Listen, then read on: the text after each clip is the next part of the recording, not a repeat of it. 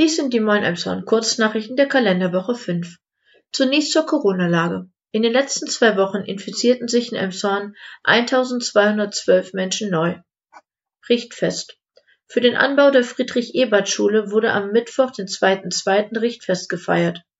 Bis Ende des Jahres ist die Fertigstellung geplant, sagte Baustadtrat Lars Bredemeier. Auf 2200 Quadratmeter entstehen sechs weitere Klassenräume, Mensa, Bücherei, Musik- und Werkraum.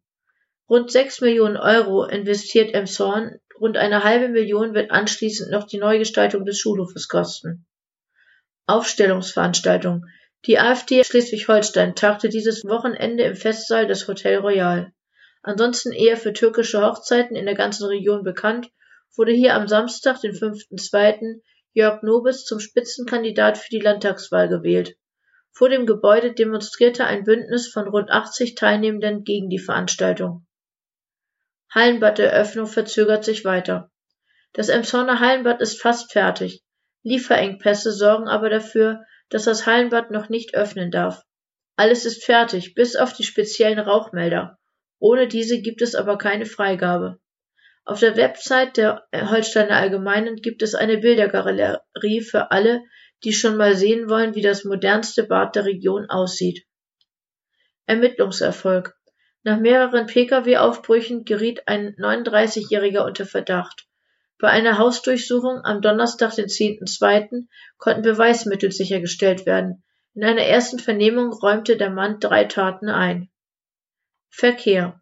Voraussichtlich die ganze Woche wird die Ollerlohstraße Höhe der Hausnummer 48 voll gesperrt sein.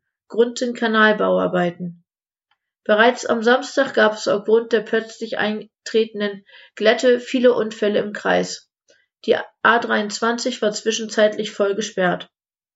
Auch am Sonntag war es glatt. Kurz nachdem ein Fahrzeug von der Autobahn abgefahren war, ereignete sich Sonntagvormittag ein schwerer Unfall auf der B431.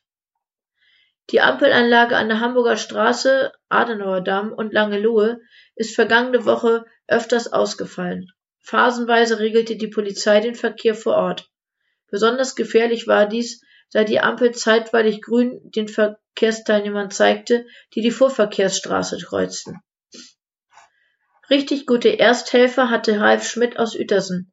Am 27. Januar war er in Elmshorn unterwegs. Er wartete auf Grün, um über die Captain-Jörs-Brücke zu fahren, als er das Bewusstsein verlor. Engagiert griffen vier oder fünf Helfer ein. Sie gaben den Notruf ab, stellten fest, dass er keinen Puls mehr hatte und holten ihn aus dem Fahrzeug. Vorbildlich begannen sie mit der Herzdruckmassage. Erst im Rettungswagen auf dem Weg nach Itzehoe kommt der 70-Jährige wieder zum Bewusstsein. Nun möchte er sich bei den unbekannten Helfenden bedanken. Den Kontakt stellen die Emsonner Nachrichten her. Soweit die Kurznachrichten, gelesen von Maike Neumann, Redaktion Peter Horst. Wir wünschen euch eine gute Woche.